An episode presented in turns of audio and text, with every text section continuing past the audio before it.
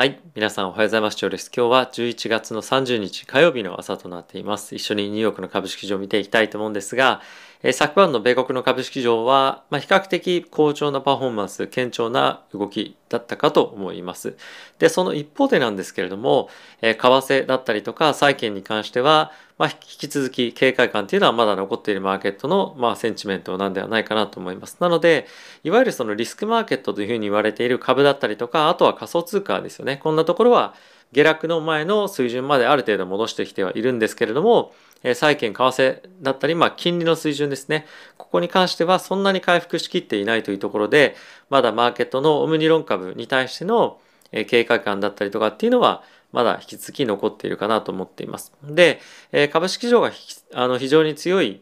え反発している理由の一つとしては、え水曜日ですね、明日にえパウエル議長が、まあ、 CARES Act というですね、いわゆるえコロナがま非常に世界的に感染拡大をしていった中で、え企業だったりとか個人のまあ、いわゆるビジネスをやっている人だったりとか、まあ、あとはサポートが必要な人々に対しての、え、金銭的なサポートっていうのを、まあ、これまで行ってきたものがあるんですが、それと、え、今のコロナの状況っていうのについて、え、話をするというような場が設けられているそうです。で、まあ今のところの予測ではあるんですけれども、そこで、まあ、ある程度市場を落ち着けるような言葉っていうのが出てくるんではないかというふうにま言われているんですね。で、実際に何が出てくるかっていうのは当日までわからないんですが、まあ、そういったところの観測も一定程度あるということから、マーケット全般的に多少なりともリスクを取るというところの方向に一旦戻ってきてるんじゃないかなと思っています。で、これが正しいかどうかっていうのはちょっと正直まだわからない一方で、ここからガンガンもう少しリスク積み増していこうっていう動きは少し危ないかなと正直思うので、僕としては、まあ、あの株式に関しては全く何も動いていないんですけれども、えー、とりあえず現状維持というところを、まずは、あの、行っていこうかなと思います。で、今後もう一段下げてくるようなことがあれば、えそこではちょっとしっかり買いたいなという意向はある一方で、え今のところまだ積み増しをしていこうというような感じはあまりないですね。あの、引き続きマーケット全般としては、まあ、いいえ、パフォーマンス向上して維持していくと思うんですけれども、まあ、今のレベル感だった状況で、え、なかなか積み増し積み増しみたいな感じっていうよりも、まあ、一旦ちょっと様子見っていうところが、ま、多いかと思いますし、え、世界的に感染拡大をもう一段していくんじゃないかみたいな感じで、え、まあ一旦あのニュース的にそういったものが出てくれば急落する可能性はあるんですけども逆に、え、パウエル議長から、えー、金融緩和の継続というところが出てきたりすると、一段の株高っていうのが続くと思いますので、まあ、そういったところでのしっかりとした、まあ、ポジション取りっていうのはやっていきたいなと思っております。はい。で、皆さんと一緒に指数見ていきたいと思うんですけれども、えー、ダウがですね、はい、プラスの0.68%、S&P がプラスの1.32%、ナスダックがプラスの1.88%、ラッセル2000がえー、マイナスの0.17%といった推移となっていました。で、米国の10年債の金利なんですけれども、えー、じわっと戻していて、えー、1. 約52ぐらいですかね、4ベースポイントぐらい戻しております。はい、で、FX、こちら結構我々にとってマーケットインパクト大きいと思うんですけれども、113.67というところで戻してはいる一方で、まあ、114円台一旦ちょっと回復してほしいなというような気持ちはあるかと思います。で、原油価格なんですけれども、引き続き70ドル割れの水準は維持しているものの2%ほど戻っていると。で、やはりもうすでにコロナの状況っていうのが、まあ、ある程度落ち着んでくる、落ち着いてくるんじゃないか。オミクロン株に関しては、そんなに経済に対してのインパクトないんじゃないかっていうところが、やはりこの辺りにも出てるんではないかなと思います。やっぱり我々として気になるのが、このオミクロン株が世界的に感染拡大、アメリカでも感染拡大していくことによって、経済にどうインパクトがあるのかっていうところがまず1点。で、その経済に対してどのように各国の中央銀行が対応していくかっていうところが、まあ、2点目のポイントとして非常に重要というかインパクトあると思うので、まあ、そういったところを中心に引き続き注目をしていきたいと思います。で一応ですね今現在のアメリカでのまあ、コロナの感染拡大というところなんですが、まあ、引き続きまだまだ感染拡大の今フェーズにあると思うんですが、まあ、これがオミクロンが入ってくるか入ってこないかで数値感っていうのは変わってくると思うんですよね。で、え入ってきたとしても、まあ、それが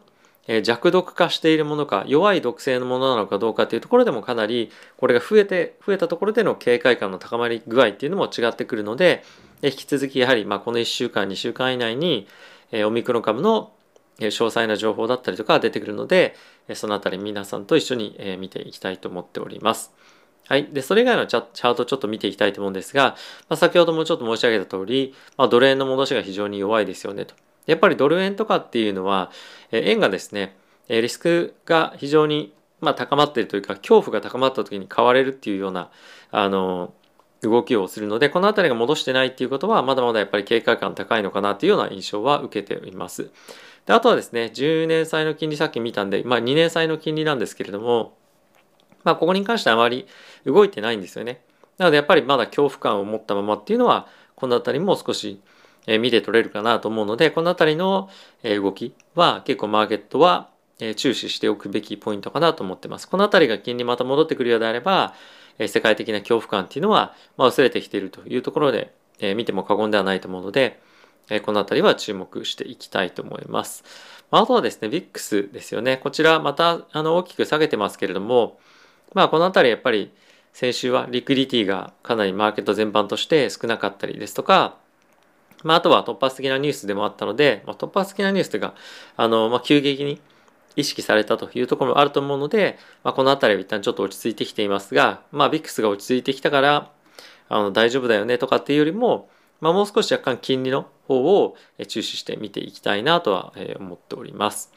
はい。まあ、あとはですね、ビットコイン、これ非常に戻してますけれども、ちょっとなかなか画面が切り替わらない。そうですね。戻してますけれども、一旦ちょっとこの、えサポートというかダウントレンドのラインをぶち抜けていくかどうかっていうところが、まあ、今注目されていたりですとか、まあ、イーサーに関しては、ここの三角持ち合いのところのレベル感ですね。ここを上抜けていけるかどうかっていうところが、まあ、現在注目をされていて、まあ、この1日2日、あのこのところのトライをしていくと思うんですけれども、結構やっぱりオミクロン株関連のニュースに、えー、まあ作用というか、影響を受けると思うので、まあ、同時にビットコインだったりとかの動きを見ながら、まあ、今マーケットのセンチメントっていうのを測っていくと、まあ、いいんじゃないかなと思っております。はい。で、ここからですね、皆さんと一緒に、え現在、世界でも注目をされているニュースですね。えウォール・ストリート・ジャーナルだったりとか、またブルームバーグ、まあ、ロイターなんかのニュース一緒に見ていきたいと思います。はい。まずは、ウォール・ストリート・ジャーナルから見ていきたいと思うんですが、なんとですね、ツイッターの CEO、ジャック・ドーシーが、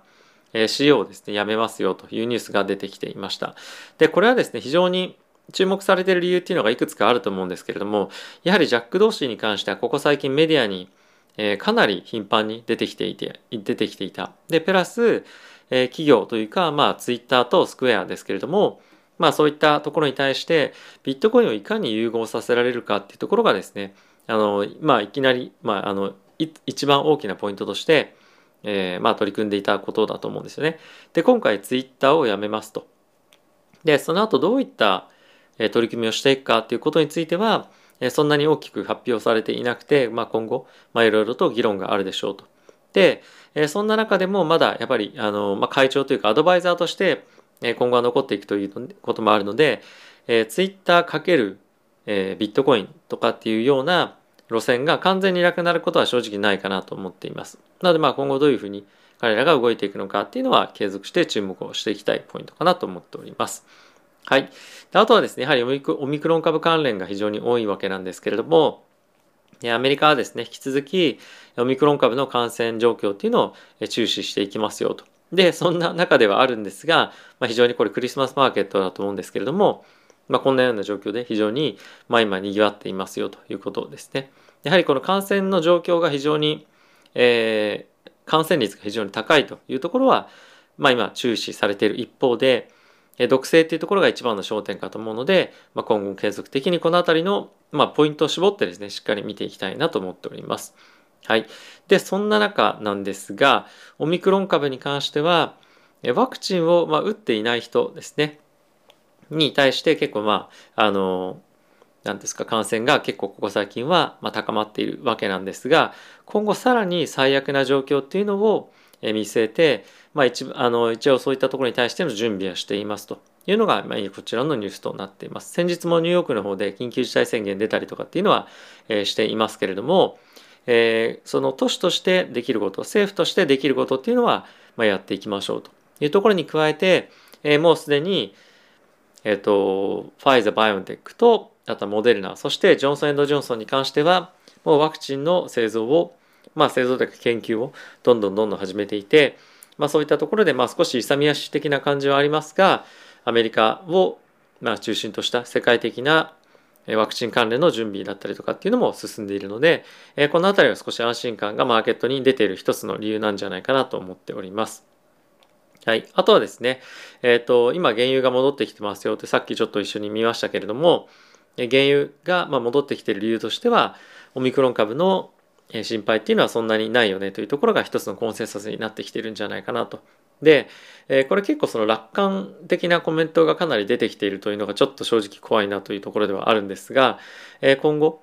えさっき金利のマーケットはまだ警戒しているにもかかわらず、ま株だったり仮想通貨だったりとか、まあ、原因も戻してますがこの辺りがまあ、一旦大きく反発していく中でまたスイングでバーンと下に下がったりとかっていうふうにすると、まあ、結構マーケットのセンチメントでうわやられたみたいなのが 結構大きく出てくると思うのでこの辺りの年末から来年の、えー、年明けに向けてのリスクを取ろうというような気持ちを削いでしまうんじゃないかっていうのは一つ心配かなとは思ってはおります。まあ、いずれにせよあのマーケットがまあ好調なことはいいことなんですけれども、まあ、今情報が少ない中で、えー、まあポジションを取っているということでもあったりはするので、ね、この辺り本当にあの警戒感はしっかり持っていた方がいいかなと思っています。はい。まあ、あとはですね、あの、そんな中やっぱり心配な一つの理由として、えー、現在ですね、バイデン大統領がワクチンを医療従事者に関してはしっかりしなさいと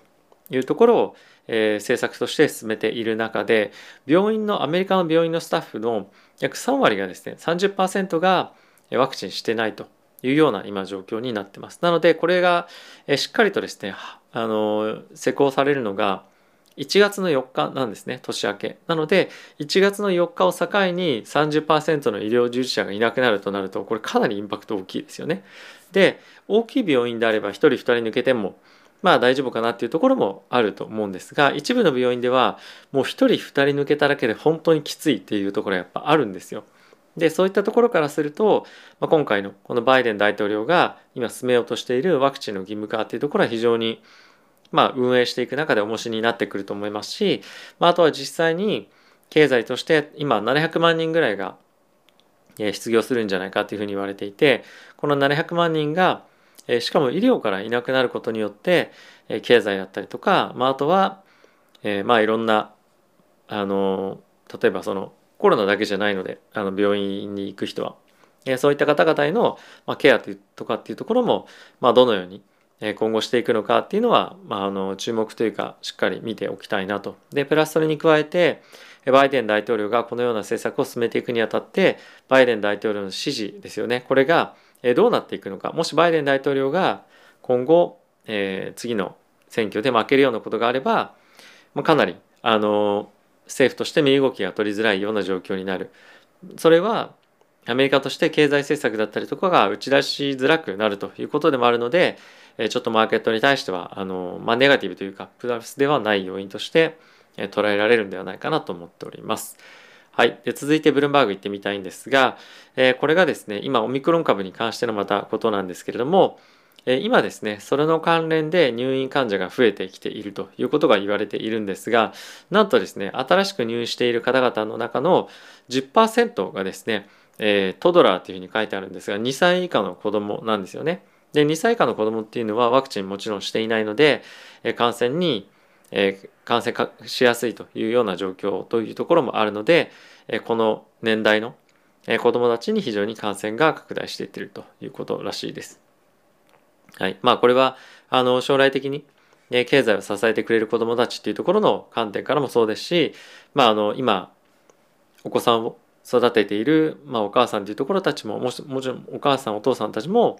えーまあ、非常に心配だと思いますしやっぱりそういったあの家庭が増えたりするとやはりああちょっと働けないなとかそういった労働力に対しても影響してくると思いますので、え、この辺りは何気に幅広くマーケット経済全般的にインパクトあるニュースなんではないかなと思っております。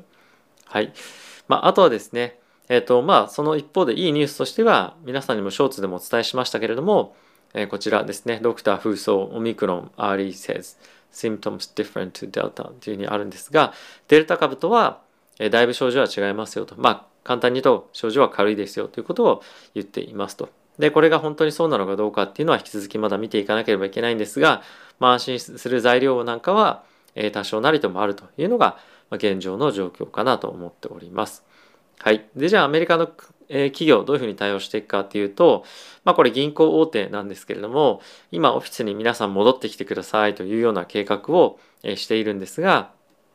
オミクロン株の状況は横目で見つつも、オフィス復帰の計画というのは、続けていきますということが発表されていました。で、やはりですね、この銀行関連の業務っていうのは、なかなかオンラインでは難しいっていうような